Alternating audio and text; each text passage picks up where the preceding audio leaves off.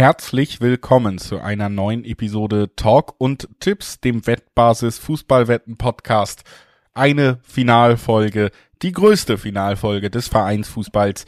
Das Champions League Finale steht auf dem Programm und wir haben sogar noch ein kleines Warm-up mit im Gepäck, nämlich auch das Conference League Finale. Also zwei europäische Finals in dieser Folge und wir haben einen Gast dabei, da werden wir auch gleich zu kommen nach der Anmoderation und wir haben Julius Eid dabei, das bin ich. Und wir haben wirklich das komplette Paket. Alex Trüker ist auch da. Ja, völlig verrückt. Hallo Julius, grüß ja. dich. Jetzt bist du sogar überrascht, wenn ich hier mal eine andere Anmoderation mache, obwohl du jedes Mal ja, meckerst. Ja, natürlich, ich bin völlig, ich bin völlig perplex. Ich überlege mir halt mal was, wenn wir, wenn wir besondere Spiele haben, wie ein Champions League Finale, ne, dann gehe ich auch äh, top motiviert rein. Kann ich jetzt schon versprechen. Ja, das merke ich, ja. Wird eine richtig runde Folge mit einem tollen Experten, den wir gleich dazu holen, wenn wir über die beiden Spiele reden, mit italienischer Beteiligung. Vielleicht schon ein kleiner Hinweis, wer es sein könnte. Vorher aber auch noch einmal Hinweise von uns. Sportwetten sind ab 18 nicht für Minderjährige gedacht und alle Angaben, die wir in diesem Podcast machen, sind Angaben ohne Gewähr, weil sich die Quoten nach dem Aufnahmezeitpunkt jederzeit noch verändern können. Zu guter Letzt, Sportwetten können Spaß, aber auch süchtig machen. Und wenn das Ganze bei euch zum Problem wird, könnt ihr euch an den Support der Wettbasis wenden, sei es per Mail oder per Live-Chat. Oder ihr guckt mal auf spiel-mit-verantwortung.de vorbei. Auch da gibt es erste Hilfsangebote.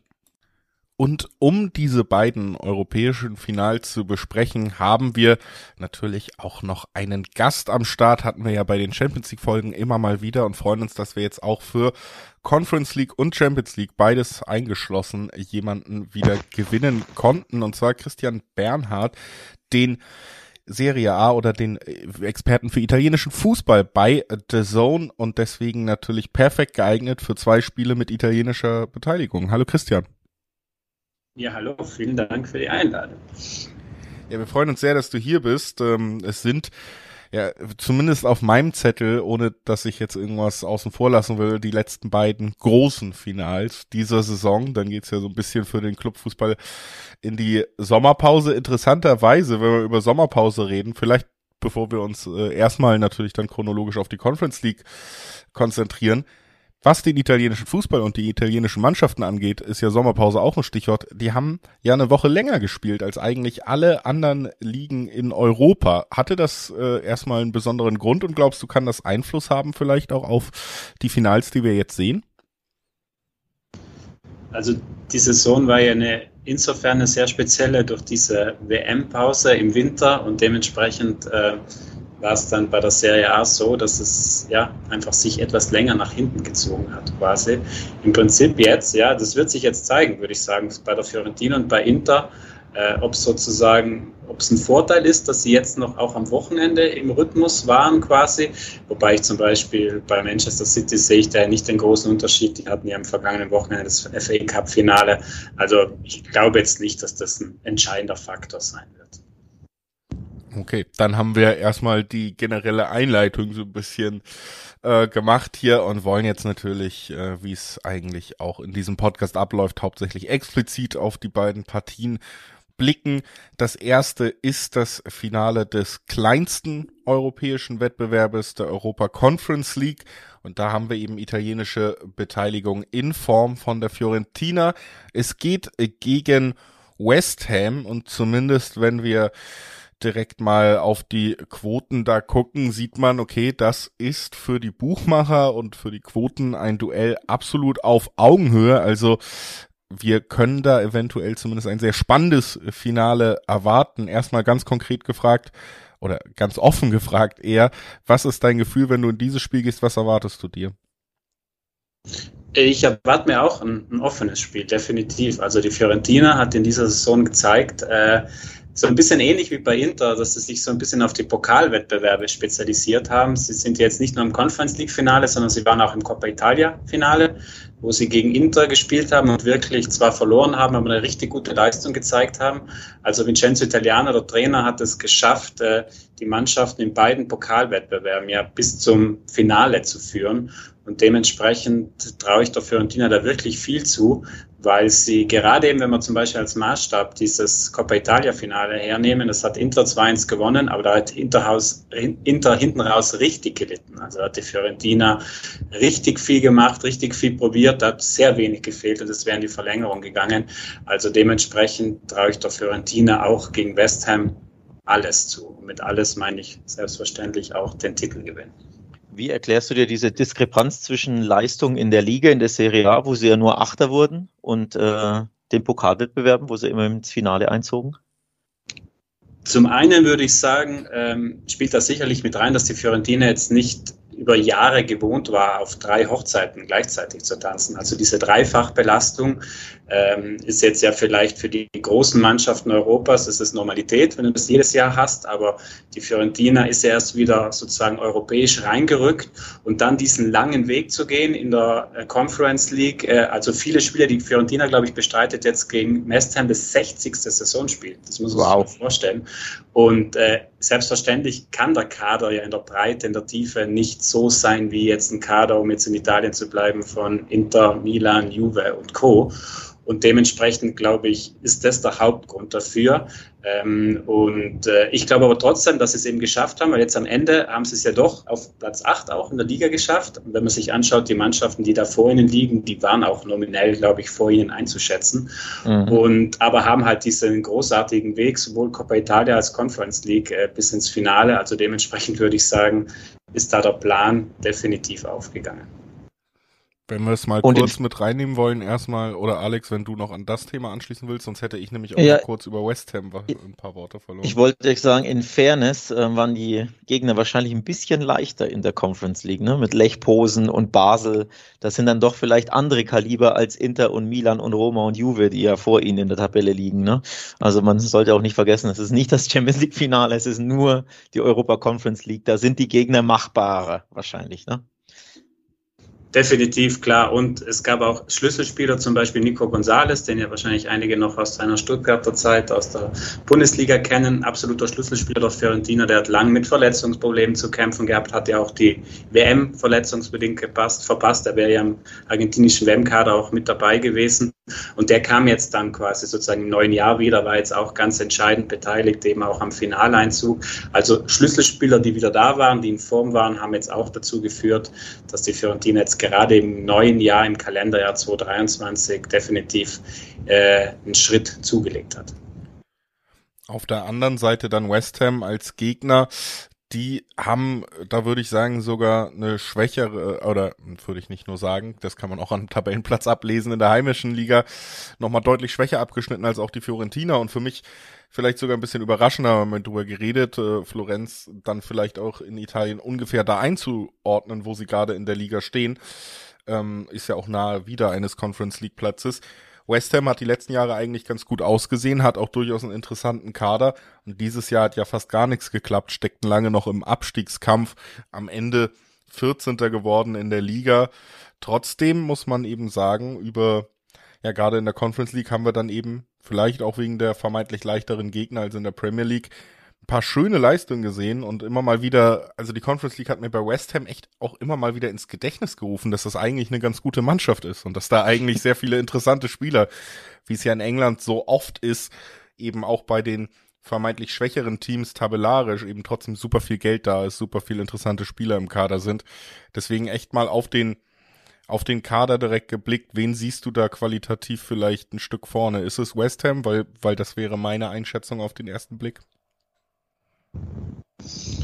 Ja, von den Namen her vielleicht könnte man in die Richtung tendieren, aber was man bei der Fiorentina unbedingt hervorheben muss, wer schon mal ein Fiorentina-Spiel gesehen hat, die Fiorentina spielt einen wahnsinnig mutigen, äh, sozusagen dominierenden Fußball. Das ist auch ganz spannend in dieser Saison. Äh, auch in der Schwächephase in der Liga äh, hat es eigentlich fast immer nur an der Chancenverwertung gehapert. Also sie haben viel zu wenig aus dem gemacht, was sie sich eigentlich erspielt haben. Und dann, als da ein bisschen der Knoten geplatzt ist, Arthur Cabral, der Mittelstürmer, auch im neuen Jahr, da hat es dann angefangen mit dem Knipsen.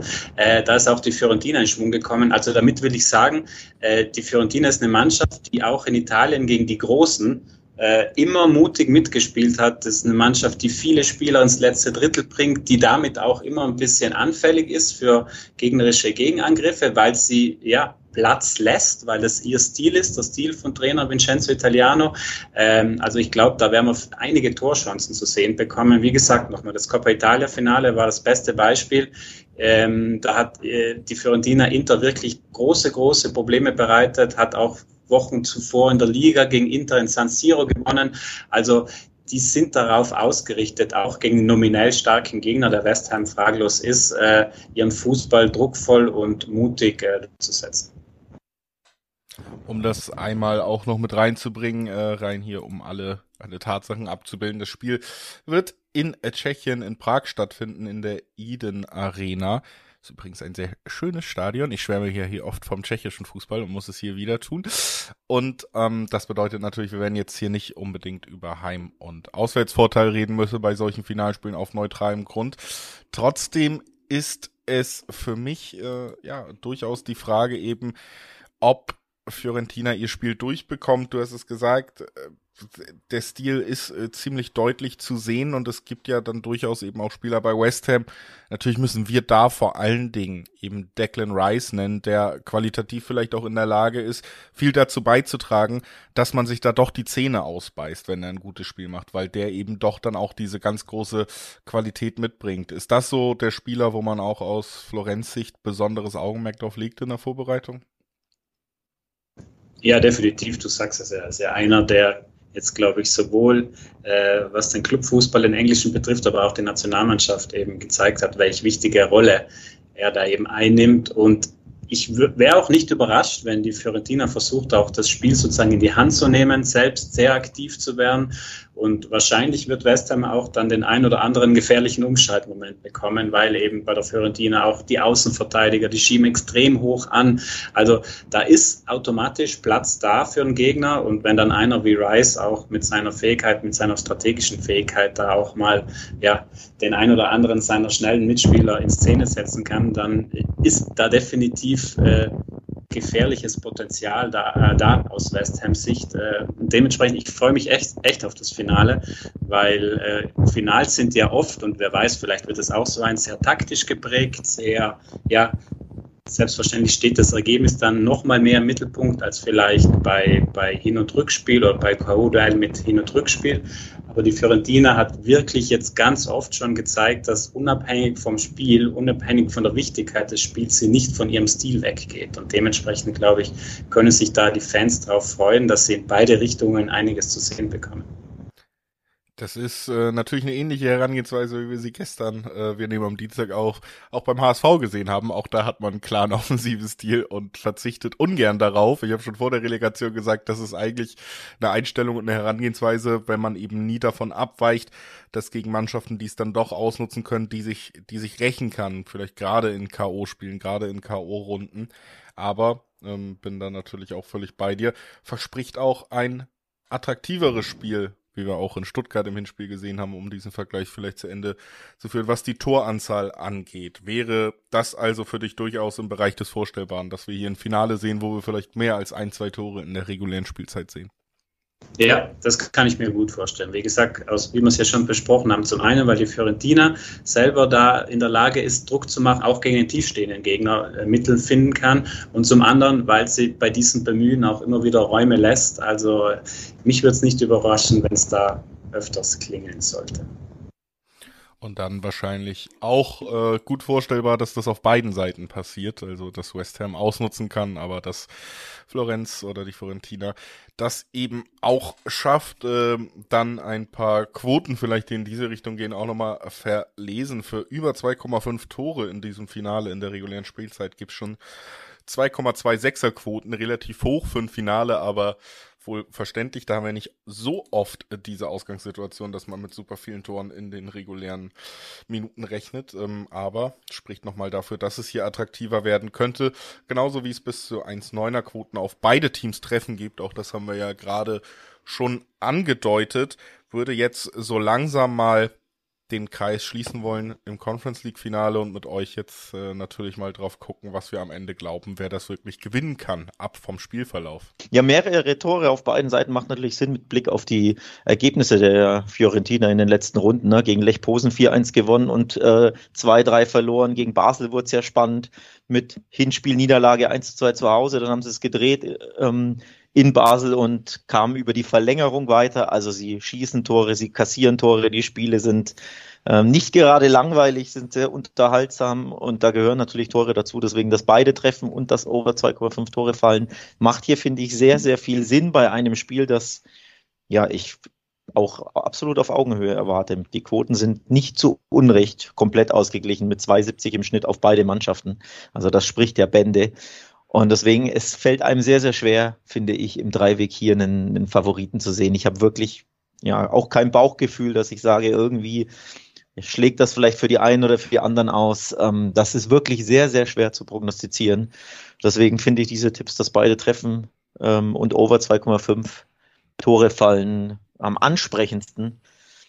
Denn wer das gewinnt, also ich habe kein Bauchgefühl. Christian wird vielleicht jetzt Richtung Fiorentina tendieren ist schwierig. Also ich bin, bin da auch bei euch. Ich tue mich da echt schwer, weil klar, für West Ham spricht auch einiges.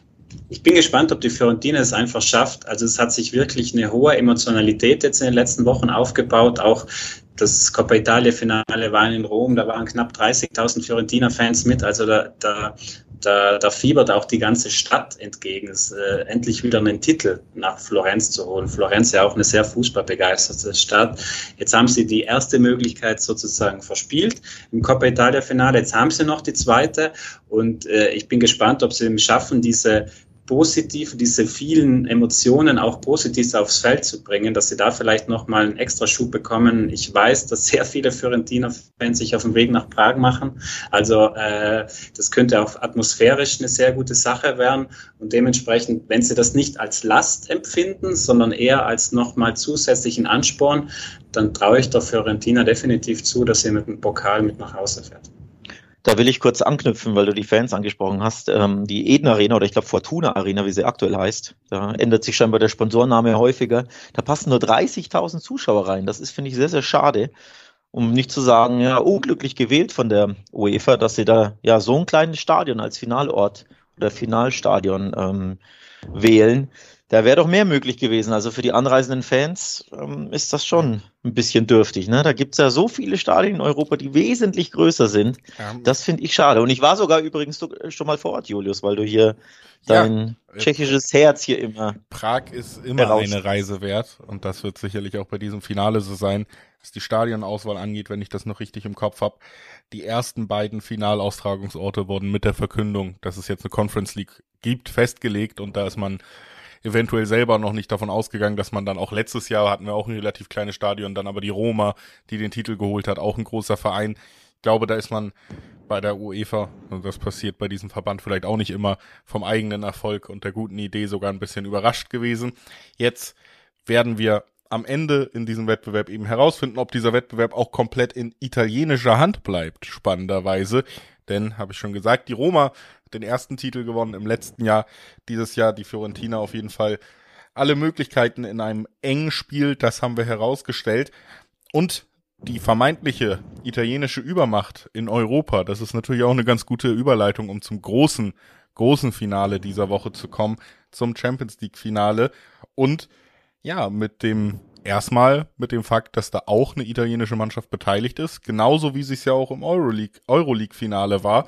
Und deswegen ja, vielleicht bevor wir wirklich auch hier konkret aufs Spiel gucken, erstmal an Christian nochmal die Frage, was ist eigentlich in den letzten Jahren passiert, dass wir auf einmal hier in allen europäischen Wettbewerben mehr italienische Mannschaften haben als alles andere?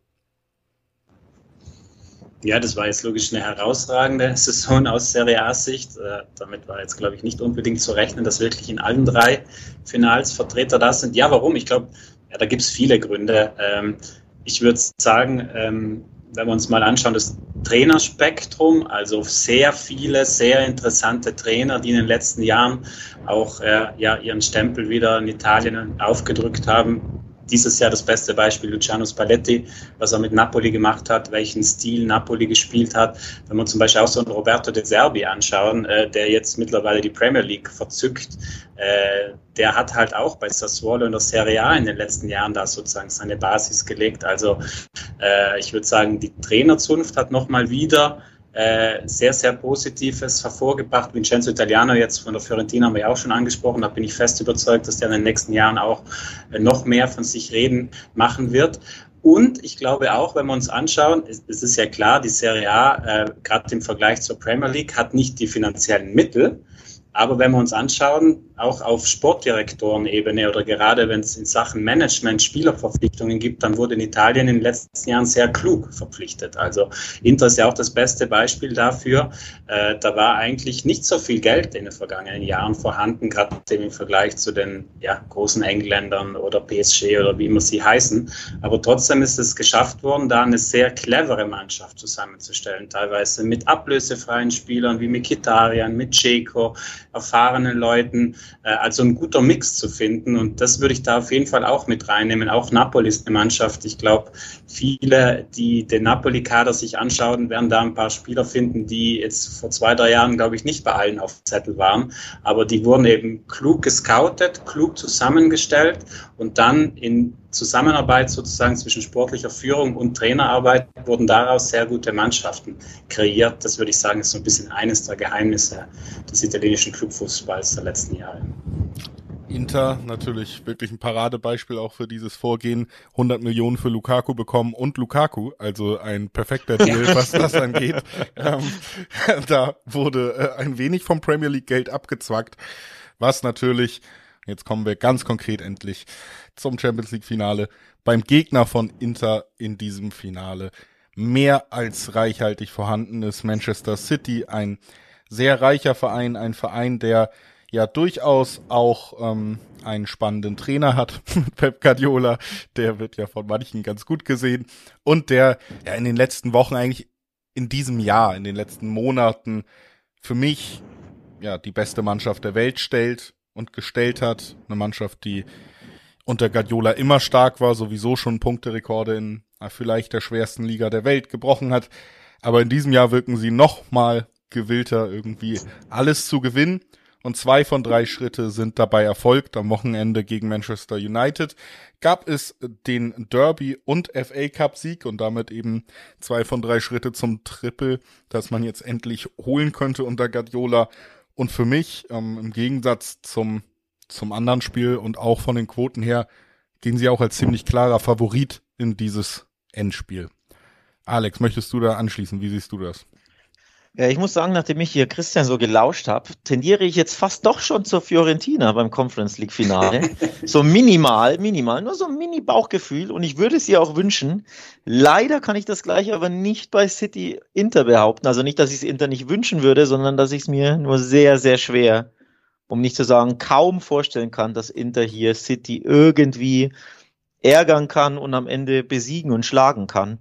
Also hier habe ich auch einen ganz klaren Favoriten und das soll gar nicht die Leistung von Inter schmälern, die ja super überraschend ähm, ins Finale eingezogen sind und dann einen tollen Weg hingelegt haben. Aber City ist einfach nochmal eine andere Kategorie, hat nochmal eine andere Klasse. Das hat man, finde ich, im Halbfinale, im Rückspiel besonders gegen Real Madrid in der ersten Halbzeit gesehen. Das war eine der besten Leistungen, wie ich fand, die ich seit Jahren, wirklich vielen, vielen Jahren auf diesem Niveau gesehen habe.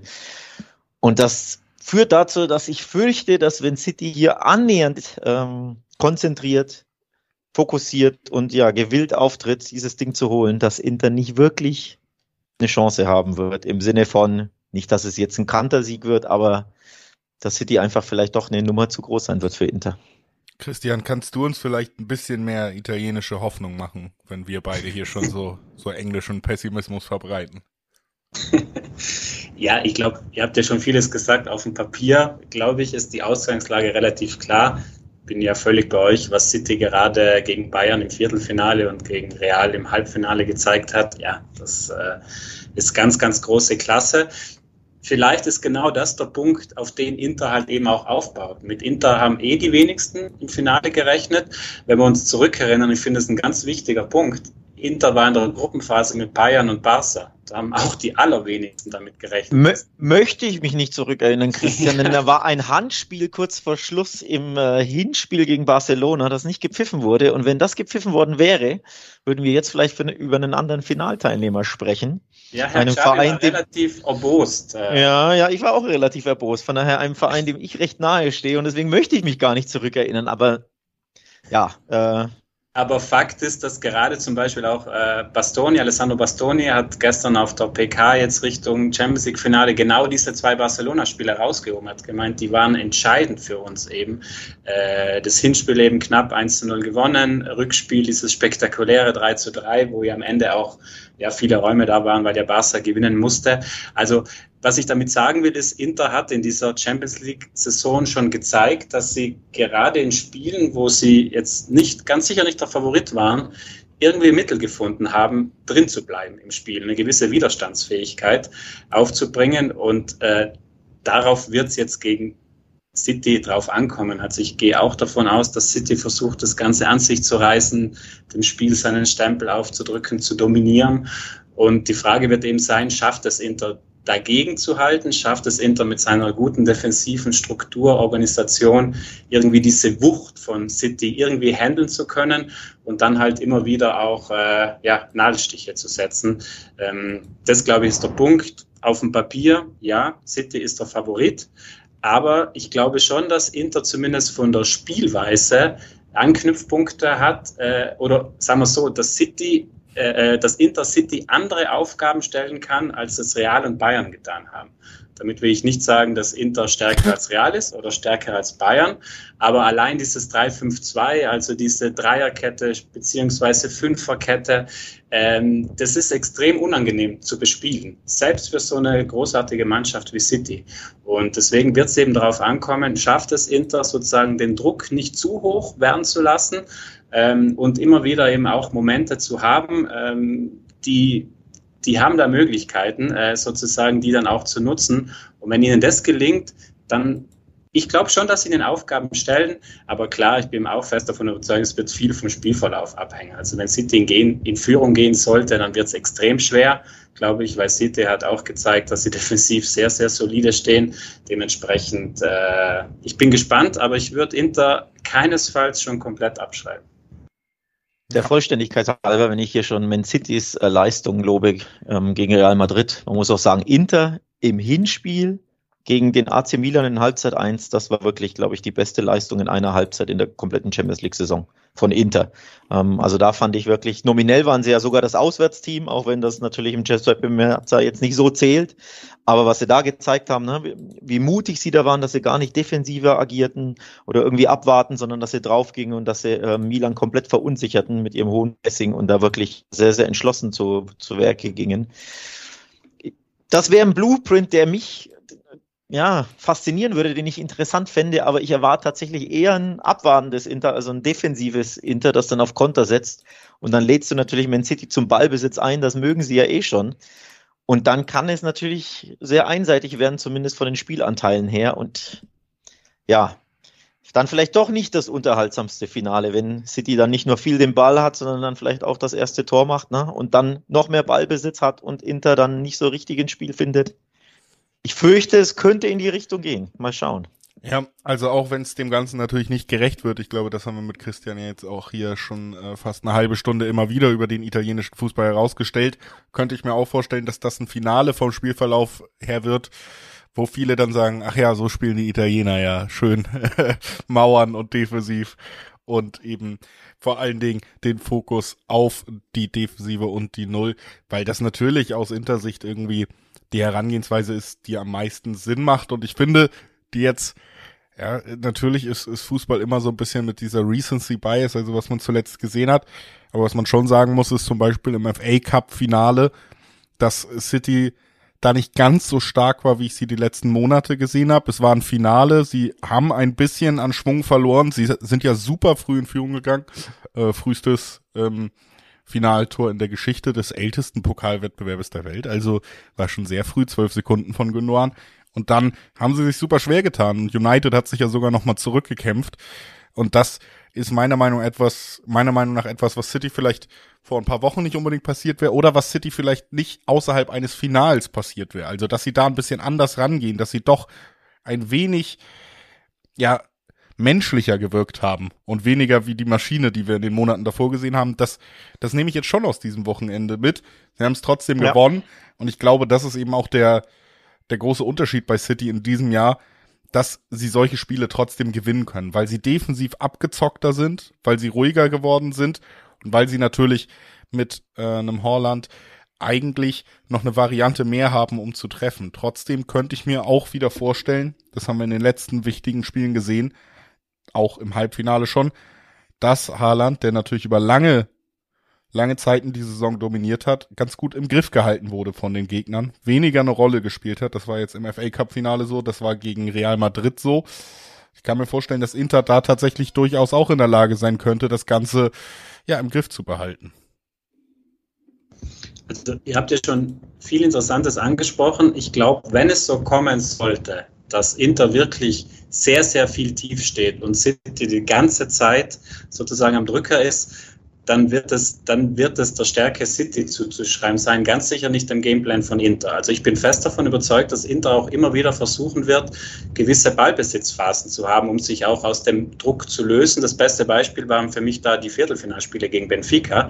Äh, Benfica hat ja auch in dieser Saison, ja, lange Zeit Europa verzaubert, äh, zu Recht auch. Aber was Inter da sowohl im Hinspiel als auch im Rückspiel gegen so eine spielstarke Mannschaft gezeigt hat, eben, das war alles andere als nur abwarten. Es war auch immer wieder kluge Rhythmuswechsel, immer wieder auch versucht, sozusagen selbst eben Ballbesitzphasen zu haben, damit der Gegner den Ball hinterherläuft. Also ich bin mir ganz sicher, dass Insagi und Co. die wissen, äh, wenn der Druck von City über zu lange Zeit zu groß wird, dann ist es kaum zu verteidigen. Dementsprechend äh, wird Inter schon auch versuchen, da immer wieder eben mehr als Nadelstiche zu setzen, sondern auch immer wieder versuchen, selbst vielleicht den Rhythmus ein bisschen zu diktieren, selbst ein bisschen sich aus dieser Befreiung zu lösen. Und ich muss sagen, ich traue das gerade auch dem Mittelfeld mit Cialanolo, mit Mikitare, mit Barella, definitiv auch zu, dass sie da äh, auch äh, ja, gewisse Ballbesitzphasen sich erarbeiten. Und gerade Barella ist für mich da einer der Schlüsselspieler. Gerade in dem Spiel gegen City, das ist einer, der Räume wunderbar erkennt, der sie auch mit seiner Athletik dann sehr gut beläuft. Also ich glaube, das ist einer, der City wehtun könnte, wenn dann eben, wenn es darum geht, ja, Räume zu erkennen und Räume auch gut offensiv zu nutzen. Ja, also ich glaube auch, dieses Spiel ja, könnte wirklich ähm, interessanter werden, als man es erwartet, was den Spielstand angeht. Also ich, ich muss ganz ehrlich sagen, es war so ein bisschen, gerade als die Halbfinals abgepfiffen waren und ich diese Paarung auf dem Papier gesehen habe, habe ich gedacht, gut, gehen wir rein, sagen wir Handicap-Sieg Manchester City, dann haben sie dieses Jahr das Triple. Umso näher es kommt, umso frischer die Eindrücke sind, je eher fällt es mir dann doch schwer, so ein klares Urteil zu treffen, weil es immer noch auch das größte und wichtigste Finale im europäischen Clubfußball ist. Und ich finde schon, wie, wie gesagt, man hat das City angemerkt, dass sie im FA Cup Finale nicht ganz so frei aufgespielt haben wie in der Liga, wo sie natürlich sich super wohlfühlen. Und wenn man eins irgendwie konstatieren muss, dann natürlich auch, dass sich City bis jetzt in der Champions League noch nicht wirklich so einen Komfortbonus erarbeitet hat in den letzten Jahren, denn da gab es ja eher schlechte als gute Erfahrungen. Für mich ist es dann eben vielleicht doch ein Punkt zu sagen, okay, hier liegt der Druck des Finals auf den Spielern, vielleicht eben auch noch mehr auf den Favoriten von Manchester City, die sicherlich bei allem, was man abschirmen will von ihnen, auch nicht, äh, ja, es wird ihnen bewusst sein, dass sie als vermeintliche Favoriten und mit der Erwartung an das Triple in dieses Spiel gehen, während Inter das Ganze natürlich als riesige Chance, als riesiges positives Abschlusserlebnis diese Saison, mit dem vielleicht auch wenige gerechnet haben, irgendwie verbuchen kann. Also, und wenn man auch diese psychologische Komponente mit reinnimmt, dann könnte ich mir vorstellen, dass wir schon ein Spiel sehen, wo, wo City mehr den Ball hat, aber vielleicht eben nicht ganz so konsequent das Ganze zu Ende spielt und wir relativ lange irgendwie dann doch ein relativ offenes Spiel haben werden mit wenig Toren, also entgegen dem Conference League Finale meine Einschätzung, dass wir hier äh, deutlich weniger Tore sehen werden, auf jeden Fall.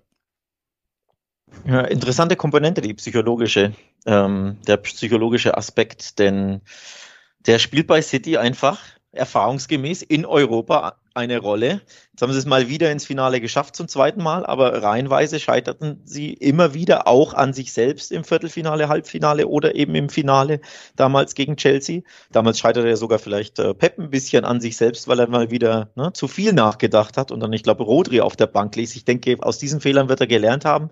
Aber auch das FA Cup Finale hat das gezeigt, Julius, das hast du völlig richtig angemerkt. Das Finale einfach nochmal eine andere Geschichte ist aus der psychologischen äh, Sicht her, dass da ja der Kopf einfach mehr rattert, auch bei so einem Superteam, auch bei so einem bei so einer europäischen Dampfwalze, die eben in der Liga, äh, in der Liga und sonst überall jeden niedermäht, aber im Finale, da hast du einfach mehr Druck, da hast du auch irgendwo was zu verlieren als Favorit, wohingegen du als Underdog, der bis ins Finale vorstößt, mit dem niemand gerechnet hat im Finale, eher was gewinnen kannst aus Intersicht. Also das ist tatsächlich eine, eine Gemengelage, die ich recht äh, spannend finde und die ja eine Daseinsberechtigung hat, dass man die mit einkalkuliert. Allerdings möchte ich dir vorhalten, Julius, beim FA Cup Finale, bei unserer Besprechung hast du gesagt, nee, lockerer Sieg Man City wird ein Handicap-Erfolg. Und ich war da der Mahnende, so von wegen, nee, nee, unterschätzt mal United nicht. Das wird vielleicht knapp. Hast du doch aus dem Finale gelernt? Naja, ich finde, ja, schon ein bisschen, äh, weil meine Einschätzung zu dem Spiel auch eher ist, dass ich da Manchester City überschätzt habe und nicht unbedingt United unterschätzt. Ähm, aber ich habe kurz gedacht, ich habe auf jeden Fall recht, weil sie ja sehr, sehr früh in Führung gegangen sind und ich habe schon auf meiner Liste abgehakt, wo ich äh, deutlich mehr Recht habe als du. Wie gesagt, äh, ja, ja, was ja fast natürlich. perfekt hier in diesem Podcast vorhergesagt wurde vom Spielverlauf, alles war die Relegation. Also es ist ja schon so, dass ich sehr viel Ahnung habe. Aber ähm, wir müssen äh, jetzt äh, wieder zurück zum internationalen Fußball, zum Champions League-Finale und vor allen Dingen auch wieder zurück zu unserem Gast, bevor wir uns hier in unseren ähm, quatschigen Diskussionen, die wir sonst immer führen, ver, äh, verlaufen. Wir haben gerade ja so ein bisschen über die Psychologie des Spiels geredet, Christian. Wie, wie blickst du auf diesen Aspekt? Wird das vielleicht auch zu groß gemacht oder ist das durchaus ein Faktor, den du da auch mit reinnimmst in deine Einschätzung? Also von außen finde ich, ist es ein sehr spannendes Thema und bin da völlig bei euch. Du hast das ja wunderbar ja, dargelegt. Äh, ist ja ganz klar, bei City geht es ja nicht nur um dieses Jahr. Bei City ist ja dieser Weg jetzt schon seit Jahren eigentlich vorgezeichnet, dass jetzt endlich dieser Henkelbot da äh, gewonnen werden muss, wenn wir uns anschauen, welchen Weg City genommen hat, welche Investitionen.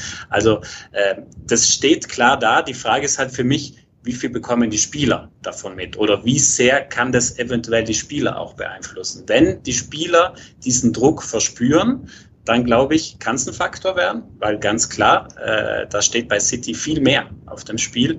Ähm, wenn es aber gerade bei City gibt es ja auch genügend Spieler, die viel Erfahrung haben, wenn die das vielleicht nicht so sehr nah an sich ranlassen, äh, dann äh, ist eben die Frage, ob das wirklich auch Auswirkungen auf den Platz hat. Theoretisch finde ich es auch ein Thema, das definitiv mitwabert.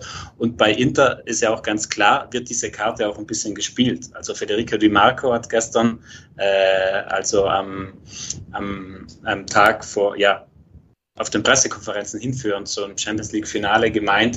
Für uns ist das Champions League Finale ein Traum, für sie ist es eine Obsession.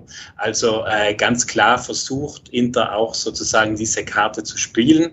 Dementsprechend wird sich dann zeigen auf dem Feld, ob davon was zu spüren ist. Äh, wie gesagt, ich bleibe dabei. Inter hat Mittel, glaube ich, die City Probleme bereiten können.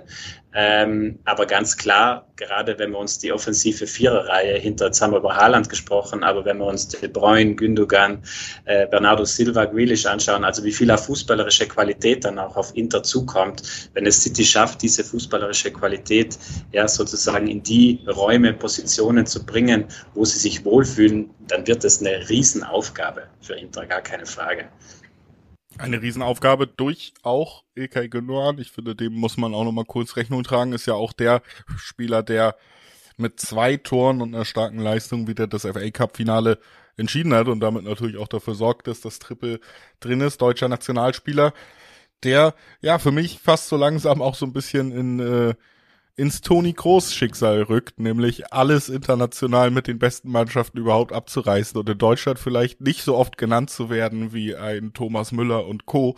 Also ein Spieler, der eine fantastische Saison und vor allen Dingen fantastische Rückrunde spielt und dem man ich auf glaub, jeden so Fall. Toni Kroos fehlen ihm ein paar Henkelpokale, ne? Na gut, äh, ich finde, zumindest in dieser Saison sollte man äh, Ilkay Gündogan vielleicht noch mehr erwähnen aus deutscher Berichterstattung, als es getan wird. Gerade in dieser in dieser Rückrunde.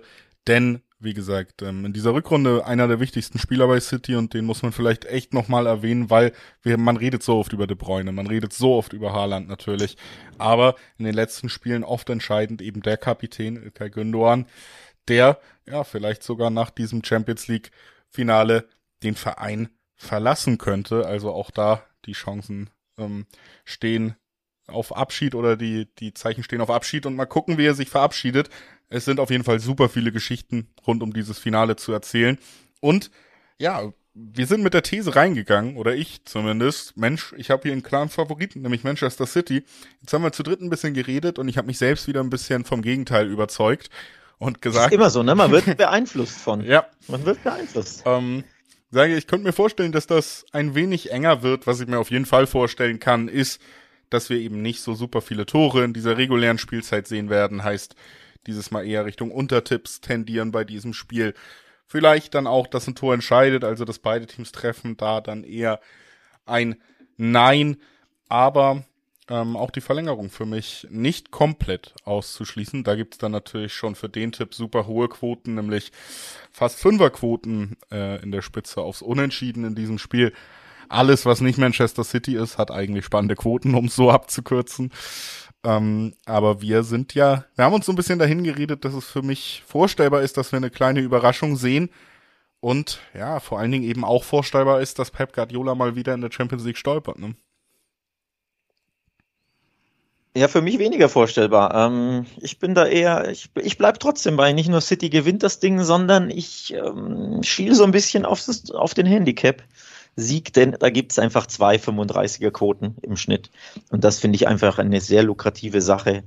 Wir reden da von einem 2 zu 0 Finalsieg. Ne? Das ist ein handelsübliches Ergebnis. Das schmälert keinesfalls irgendwie die Leistung von City, die mögliche, äh, von, von äh, Inter, die mögliche im Finale, sondern wir reden von ne, einem normalen Tor. Du gehst in Führung und dann hinten raus muss Inter was äh, alles aufmachen und dann setzt du ein Konter über Haaland, der einmal von De Bruyne geschickt wird und dann macht das 2-0 ohne das Deckel drauf. Ne? Ein handelsübliches 2 zu 0 für Man City bringt hier 2,30er Quoten und da nage ich nach wie vor dazu. Oder eben dann 3 zu 1 mit Gegentor. Ich will jetzt, wie gesagt, hier Inter keinesfalls ähm, keine Chancen zu, zu rechnen. Lautaro ist in toller Form in der Rückrunde. Ähm, Jaco hat mir gut gefallen in den letzten Spielen. Von daher traue ich ihm auch absolut ein Tor zu. Aber ich glaube, City wird einfach am Ende ja mehr Firepower haben und mehr Klasse mit Gündogan, mit Haaland, mit De Bruyne, die alle in guter Form sind, dass das vielleicht ein bisschen zu viel wird für Inter. Christian, dann überlassen wir dir als Gast gerne das Schlusswort. Äh, sag uns, wie dieses Spiel ausgeht. Äh, also, ich kann mir gut vorstellen, dass wirklich beide treffen. Also zum einen, äh, klar, City haben wir jetzt schon herausgearbeitet, also so viel offensives Potenzial und so viel unterschiedliche offensive Varianten, äh, die 90 Minuten oder 90 plus zu verteidigen oder komplett zu verteidigen, ist wahrscheinlich im Moment ein, ja, die größte Aufgabe im Clubfußball. Dementsprechend äh, ja, ist es mehr als vorstellbar, dass City da auch Erfolg haben wird. Aber wie gesagt, ich würde da Inter nicht rausnehmen, weil es Inter auch immer wieder geschafft hat. Lautaro wurde jetzt schon von Alex angesprochen, also ist wirklich in herausragender Form. Ähm, und weil Inter es schafft, oft sehr zielstrebig Richtung Stürmer zu kommen. Also auch wenn sie tief stehen, schaffen sie es immer wieder auch direkt ihre Stürmer in Szene zu setzen. Oft auch über Torhauert äh, Onana, der ein sehr guter mitspielender Torhüter ist. Dann hast du womöglich, wenn wir jetzt mal erstmal davon ausgehen, dass vielleicht Jeko anfängt, dann hast du eventuell mit Lukaku, der von der Bank Bank kommt, auch nochmal Wucht, auch nochmal Tempo. Ähm, und dementsprechend würde ich da äh, die Chancen von Inter äh, gar nicht so klein sehen, dass sie es trotzdem auch schaffen, City zu überwinden. Eventuell vielleicht auch durch einen Standard. Äh, Inter auch eine physisch sehr starke Mannschaft, die auch bei Standards immer wieder Gefahr ausstrahlt. Also es würde mich nicht überraschen, wenn wir beide beide Mannschaften sozusagen ein Tor bejubeln sehen und ja, wer dann am Ende mehr jubelt, äh, da bin ich einfach sehr gespannt. Mich hast du überzeugt. Äh, du hast auch zwischendurch eigentlich das Zauberwort für mich gesagt, nämlich Barella. Äh, und deswegen glaube ich, ja, ist da durchaus eigen, einiges möglich. Es wird auf jeden Fall spannend. Es wird attraktiv, auch in der Conference League, auch wenn der Name des Wettbewerbs das vielleicht nicht direkt verspricht. Zwei tolle Spiele warten auf euch. Wir können euch aber auch noch darauf hinweisen, dass jetzt die Fußballsaison natürlich wirklich ja schnell und komplett zu Ende geht.